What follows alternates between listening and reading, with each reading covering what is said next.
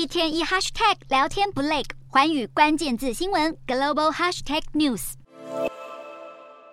社交平台 TikTok 去年以来疯传一系列 Kia 挑战，大量影片示范如何用螺丝起子和 USB 充电线轻松偷走一辆 Kia 和现代汽车，不但造成全美车主受害，更引发一连串车祸，导致多人死亡。随着偷窃灾情在全美扩大，纽约市政府六号正式控告现代和 Kia 汽车，指控这两间汽车制造商在二零一一年到二零二二年期间生产的大部分车款都没有安装引擎防盗装置，因此不需要晶片钥匙就可以轻松发动引擎，才让这些汽车成为盗窃案容易锁定的目标。而目前，除了纽约市之外，包括克里夫兰、西雅图、圣地亚哥等美国多个地方政府也都有提起类似的诉讼。纽约市政府也指出，现代和 Kia 的相关偷车案去年增加一倍。而今年光是前四个月就有九百七十七件窃案。上个月受害美国车主才在一场集体诉讼中与车厂达成和解，和解金总额超过两亿美元。而虽然车厂表示，二零二二年以后的新车都有加装引擎防盗装置，今年二月也推出防盗软体，让旧的车款安装，但层出不穷的窃案还是让两大车商的信誉严重受损。